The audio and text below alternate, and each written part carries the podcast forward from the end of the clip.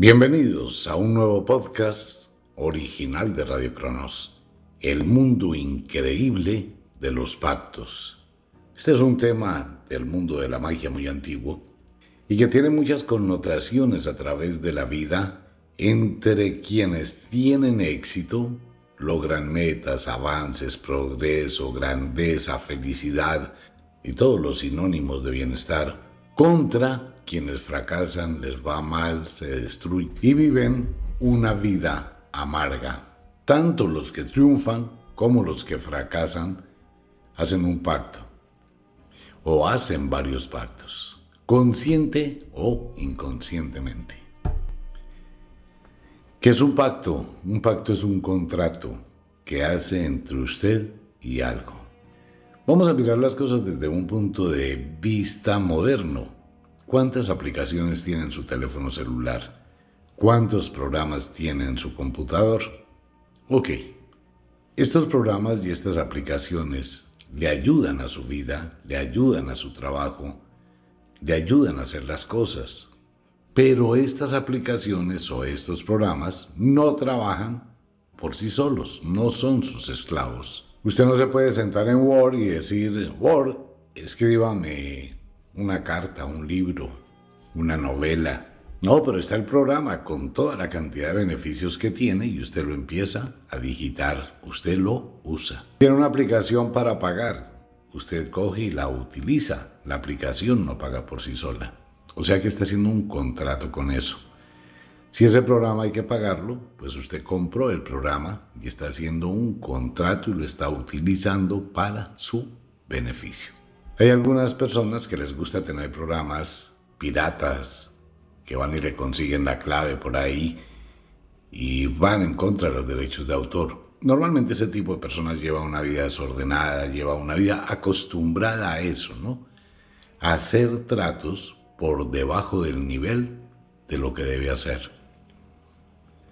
Es lo mismo, exactamente lo mismo que se vive hoy en día con la tecnología y con muchas cosas. Si usted va a un gimnasio y habla con un entrenador, usted le dice, bueno, ¿cuánto me va a cobrar por entrenarme? Él le dice tanto. Si usted va donde un abogado, hace exactamente lo mismo. Si usted va donde el odontólogo, donde el médico, lo que sea, siempre está haciendo una cantidad de pactos, de contratos. En este momento que hay un gran despertar, muchísimo al mundo de la magia, usted lo puede ver ahora los periódicos, casi todos los medios de comunicación, hacen comentarios del mundo de la magia. Hollywood va a sacar muchísimas películas que tienen como contenido este viejo conocimiento. ¿Y por qué? ¿Por qué ahora? Porque es el renacer de la magia. En todos los ámbitos, en todos los estamentos, se está retornando a la naturaleza. Se está comprendiendo el valor de la naturaleza. Y al estar comprendiendo ese valor, pues simultáneamente se está entrando a ese antiquísimo conocimiento. El mundo de los pactos es un mundo mágico, misterioso, proviene desde la antigüedad. Hemos entendido que el rey Salomón aparece en la Biblia, pero eso es una copia. Esa es una copia de la historia hindú del hombre más sabio. Lo que aparece en la Biblia son copias de la historia hindú. Por favor, no vaya a entrar en conflictos conmigo si usted no ha leído, si no ha investigado y solamente supone que lo que usted leyó es cierto. La Biblia es un retazo de historias de todo el mundo y entre ellas está la historia de un gran sabio, el rey Salomón. Pero en la Biblia solamente tiene una parte, que es el de las dos mujeres y el niño, y algunos supuestos salmos que dicen que era de él, pero no es así. Sin embargo, en la India existió exactamente un maestro de justicia, un hombre muy sabio, el cual se llamaba también Salomón.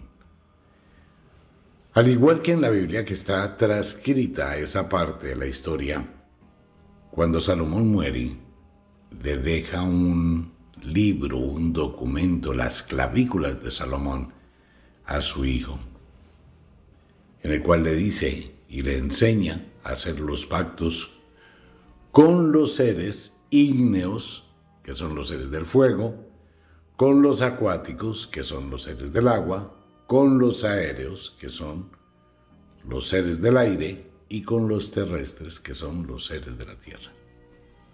¿Y cómo se podía hacer pactos? Y él le dice, ¿no? Tú me has visto gozar de mucha fortuna, éxito y felicidad. Yo te otorgo a ti este secreto. Su hijo se llamaba Roboam. Y le entregó los secretos, conocidos como las clavículas de Salomón. Y de ahí en adelante, en muchísimos textos antiguos se habla de los yin, de los genios, de los espíritus, de los seres con los que alguien puede hacer un pacto. ¿Puedo hacer pactos con algo? Claro, puede hacer pactos con todo lo que usted quiera. ¿Puedo hacer pactos con la muerte? También. ¿Puedo hacer pactos con el dinero? También. ¿Puedo hacer pactos con entidades? También. ¿Puedo hacer pactos con la muerte? También. ¿Puedo hacer pactos con los muertos? También, si usted quiere. Usted puede hacer pactos con todo lo que quiera, pero debe tener conocimiento del contrato por el cual va a hacer un pacto. Mire, una de las cosas que hay hoy en el mundo es el afán, la ansiedad. Es un afán indescriptible de querer todo ya. Y ese afán lleva a que se pierda el contenido real de la vida. La gente sufre de mucha ansiedad. Omar, yo quiero que me ayude a hacer un pacto. Claro, que quiere? Mire, es que yo quiero hacer un pacto con una entidad que me dé fortuna. Ok, eso se puede hacer. Bueno, entonces dígame cómo lo hago. Eso no es tan fácil. Es muy simple. Usted puede hacer un pacto con la fortuna para obtener fortuna. Y sin duda le va a llegar fortuna. Pero usted tiene que pagar un precio por ello. Probablemente la vida de un ser querido que se muere en un accidente y el seguro le paga, no sé, 80, 100, 200 millones de pesos por la muerte de ese familiar o de esa persona. Si hace el pacto mal, tendrá que pagar mal. Adicional con ello, usted puede tener una fortuna y la malgasta, la desprecia porque llegó de forma fácil. Cuando usted ve que la fortuna se está acabando, ¿qué va a hacer de nuevo? pues yo quiero ir a ese banco, que es el pacto que hice con la fortuna, a pedirle que me vuelva a llenar la chequera. ¿Funciona? Sí, pero no así. Voy a colocar un ejemplo, la historia de Aston. La historia del libro gordo de la magia es real y todos los rituales y todo lo que hay allí y lo que viene allí está basado en el antiguo conocimiento mágico, de cosas que no se pueden hacer en un libro ni se pueden decir en la radio. Entonces algunas personas vamos por el capítulo octavo cuando ya empieza a abrirse el libro de la magia. Algunas personas, ah, no, esto tiene muchas vueltas, ¿sabe qué? Yo lo que quiero es que me venda el ritual ya. Dígame cómo preparo ese talismán, cómo tengo el libro y qué me puede producir el libro. El libro le va a dar conocimiento y sabiduría. No me interesa. Si el libro no me va a hacer milagros, si me va a hacer aparecer aquí la plata de la noche a la mañana, no quiero. Pues no. No hay nada en el mundo que pueda hacer eso. Pero le va a enseñar cómo obtener todo lo que quiera. Son dos cosas diferentes. Pero hay que ir haciéndolo paso a paso, ir adquiriendo responsabilidad para un gran poder. Mucha gente piensa que utilizar la magia es tener un poder estilo las películas de Hollywood y chasquear los dedos y automáticamente tengo una cantidad de esclavos que me van a producir de forma espontánea una cantidad de cosas. ¿Por qué? Porque somos muy mediáticos. Queremos todo ya. Y así no funciona. Por eso los pactos son de cuidado. Hacer pactos tienen mucho poder. Y ese tipo de pactos hay que saberlos hacer con calma, con sabiduría, despacio si usted empieza a estudiar medicina, usted no puede tener el día de mañana, un día después de que entró a la universidad, ser médico. Necesitará de seis años de practicar, necesitará de un año rural, necesitará de una especialización. Y en eso se le van a ir 14 años, amigo mío, amiga mía. En el mundo de los aviones, que me encantan, cualquier persona puede aprender a volar un avión solo, en 20 horas. Usted puede en 20 horas sentarse a los mandos de un avión pequeño, despegar, dar una vuelta y volver a aterrizar. Pero usted va a decir, bueno, ya sé volar aviones. Amigo mío puede volar un avión, pero no sabe volar un avión. Es que una cosa es hacer una vueltica de 5, 6, 8 minutos. Otra cosa es estar entre las nubes. Otra cosa es conocer los vientos. Otra cosa es estar pendiente de una cantidad de relojes, de una cantidad de combinaciones físicas, de una cantidad increíble de elementos y saber que absolutamente todo eso depende de su conocimiento. Usted puede volar y despegar un avión y aterrizarlo en 20 horas.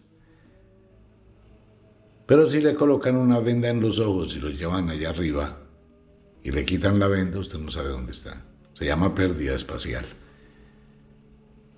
Por eso los capitanes que vuelan aviones comerciales llevan 10, 12, 15, 18 años para poderse sentar en los mandos de un avión de esos.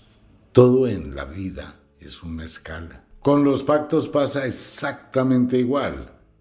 Si su interés es querer tener solución a sus problemas, ya, afectivos, de salud, de económicos, de ambiente, de lo que sea, y usted quiere tener el poder para cambiarle la vida a su papá, a su mamá, a su esposo, a su esposa, a sus hijos, a toda la familia, a los presidentes, a los políticos y a todo el mundo, pues sí lo va a tener, pero eso se va a gastar como 50 años para tener ese poder.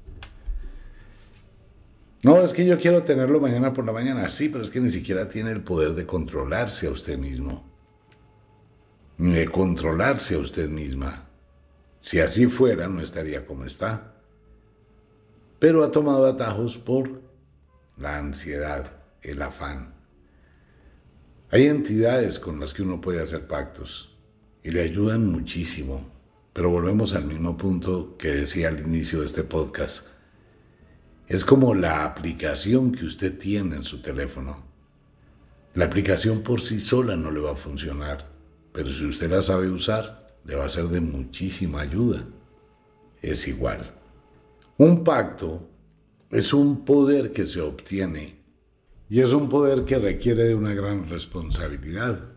Mucha gente famosa como Celia Cruz, que hicieron pactos con los orichas de la religión Lucumí del pueblo Yoruba, hoy conocidos como Santería, y lograron obtener beneficios gigantescos en todo, otras personas, también artistas, hicieron pactos al inicio de sus carreras y esos pactos le abrieron la puerta y a través de sus canciones, que mucha gente ya puede identificar de quién estoy hablando, sus canciones son himnos a determinadas entidades con las que hicieron pactos.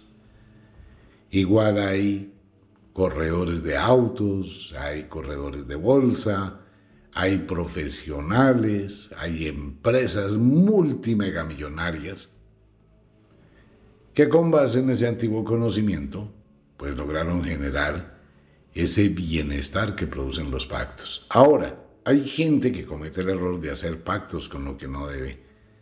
Siempre existen la magia, la luz y la oscuridad. Hay gente que hace pactos con la oscuridad y paga su precio. Hay gente que hace pactos con la luz y también paga un precio. El asunto es saberlo hacer. De lo contrario, pues simplemente se pierde. Cuando usted está con su pareja, usted hace un pacto con su pareja, hace un contrato con su pareja y espera mantener ese contrato el uno con el otro. Y los dos empiezan a construir. El que lleve ese contrato a la oscuridad paga el precio, ¿cierto? Ok. Y es cuando las parejas entran en conflicto, es cuando las parejas se acaban, es cuando la relación se termina, porque le faltaron a ese pacto, le faltaron a ese contrato. Y la relación se fue acabando, se fue agotando, se fue dañando. Igual pasa con los pactos de magia. Si usted hace un pacto con una entidad, adquiere una responsabilidad muy grande. Que si le va a ayudar en su vida, pero por favor, la ayuda es abrirle las puertas de una forma exponencial. Eso da mucho poder. Si uno hace bien los pactos, eso da mucho poder. Y ese poder hay que saberlo utilizar. Y lo mejor para utilizar ese poder es empezar a renunciar a una cantidad de cosas con las cuales uno convive, muchos amigos tóxicos, muchas amigas tóxicas, personas indeseables, lugares, una desperdiciadera de tiempo, una falta de control, una falta de lucha. Hay gente que se vence demasiado rápido ante la adversidad, pero cuando hace un pacto eso no pasa. Cuando se hace un pacto mágico uno cambia. Y lo que he dicho siempre desde hace casi 48 años, la magia es algo que es suyo. La magia es algo que está dentro de usted. La magia es su poder. Mire, conocí hace pocos días a una persona que me escucha hace tiempo. En algún programa que hice hace unos tres años, él se sintió tocado por mis palabras y se llegó a ofender porque hablaba de las personas obesas o que tienen sobrepeso y las diferentes situaciones que el sobrepeso lleva consigo.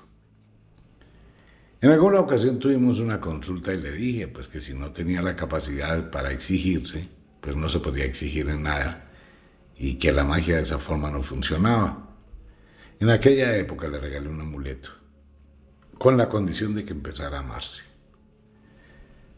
Pesaba 127 kilos hace tres años.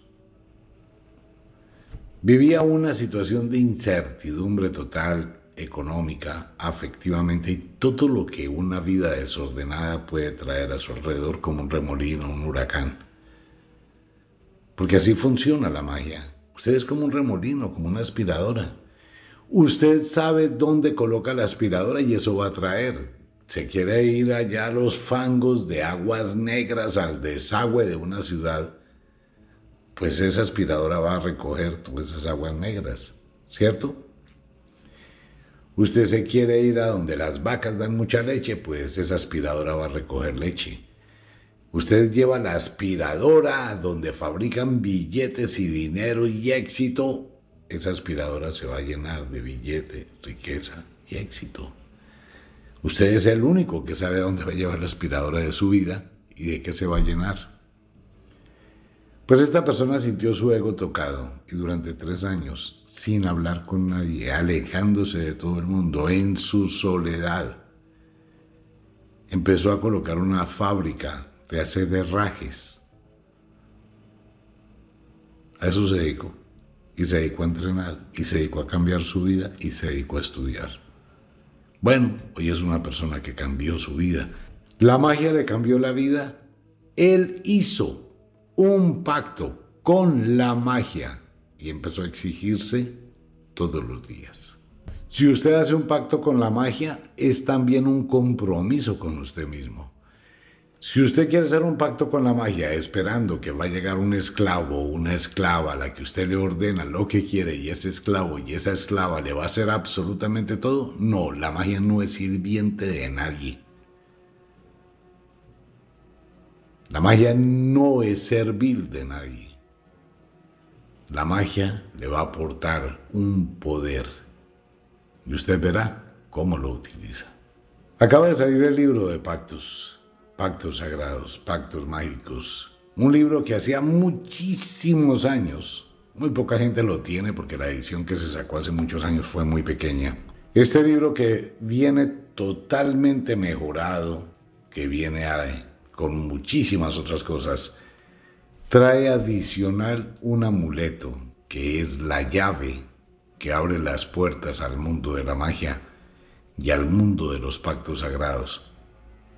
Este símbolo que viene con el libro, usted lo debe pegar en la portada del libro antes de empezar a leerlo. y antes de empezar a hacer cualquier práctica mágica, va adjunto. Usted lo coge, lo pega en la portada del libro. Hay un ritual pequeño que se debe realizar de contemplación cada vez que abre el libro. Si les voy a pedir un favor a la gente que quiera adquirirlo, lea ese libro con cuidado y con sabiduría, no porque sea malo o porque sea peligroso no se vaya a dejar llevar por la ambición, la codicia, el afán y la ansiedad de tener muchas cosas. Antes que haga cualquier pacto, lea primero todo el libro. Por favor, se lo pido. Mucha gente llama a decir cosas de los libros. Entonces cuando uno les pregunta, bueno, ¿tú leíste este aparte del libro? No, es que me fui de una vez a hacer el ritual. Venga, es lo mismo que el manual que traen todos los electrodomésticos. Hay que leer todo el manual para saber cómo los use. Y eso se lo dicen, ¿no? Si usted ejecuta un acto que estando dentro del manual usted lo ignoró, pierde la garantía. Pues obvio. Entonces, por favor, este no es un libro para todo el mundo. Este es un libro única y exclusivamente para las personas que tienen la capacidad de ver, analizar, pensar, ser objetivos, mirar la vida y querer progresar. No para las personas que se quedan durmiendo, que se quedan enfermos, que se quedan resignados y pueda que tengan los libros, pero los tienen ahí de colección los tienen ahí de lujo esperando que el libro actúe por usted o que el ritual actúe por usted. No existe eso. Esto es para la gente que quiere llegar a ser grande. Y está para todo el mundo, como el sol, como la luna, como la naturaleza. El mundo tiene muchísimo dinero, pero muchísimo dinero es muchísimo dinero. Los ricos son los que han querido tener dinero. Los pobres son los que no han querido tener dinero. Es así de simple. Es igual que en la naturaleza. El tigre que quiere salir en manada a cazar, come.